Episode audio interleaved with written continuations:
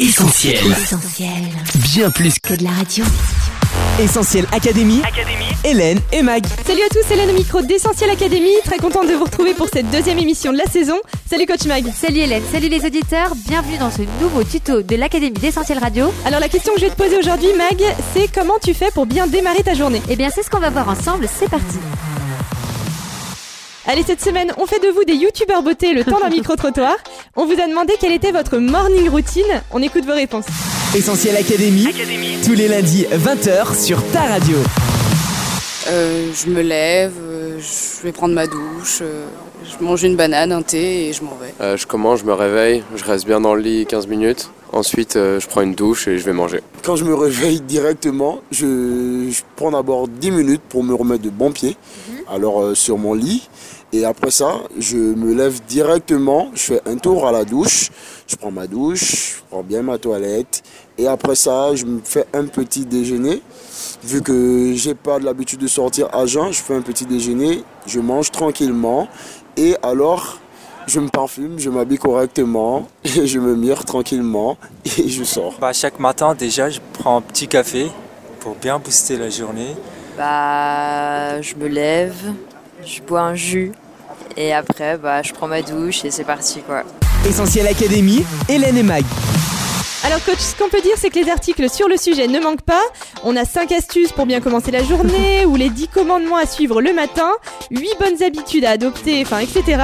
Quel est ton premier conseil, toi, pour nos auditeurs? Eh bien Hélène, une bonne journée commence déjà par un bon réveil et ça, ça se prépare la veille. Alors oui, je sais, ça rime, mais c'est bien plus qu'une rime. C'est vrai qu'on a souvent la flemme de le faire, mais cette bonne habitude évite bien souvent un coup de bourre ou de stress le matin. Donc essayez au max de préparer vos affaires, vêtements, sacs, cartes de transport, clés, etc.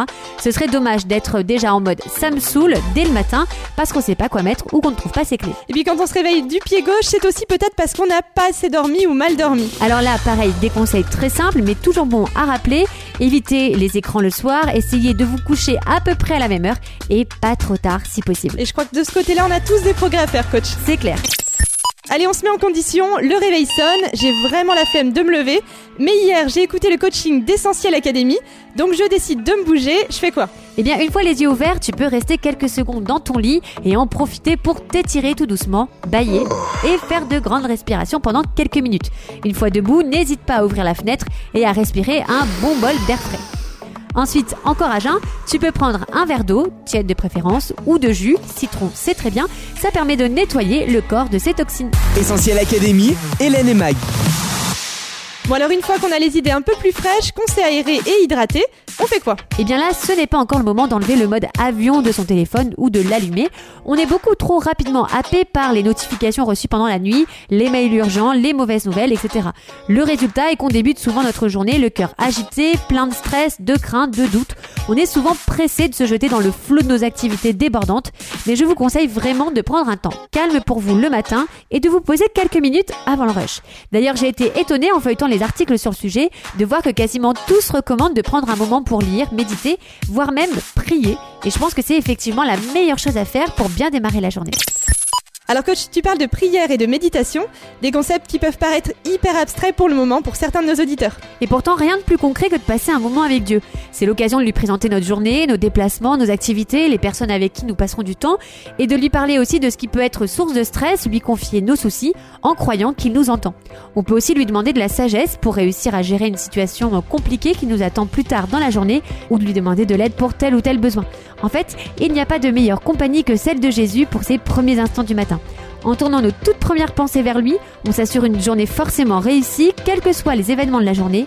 Dans ce moment privilégié, on peut faire le plein de paix, de force, de courage et faire l'expérience de la foi en croyant que Dieu est au-dessus de tous nos défis du jour. Et ça, ça a été, et ça l'est encore, la morning routine indispensable pour de très nombreuses personnes. D'ailleurs, le roi David disait lui-même à Dieu, dès l'aube, je viens te présenter mes requêtes, puis j'attends plein d'espoir. Essentiel Académie. Hélène et Mag.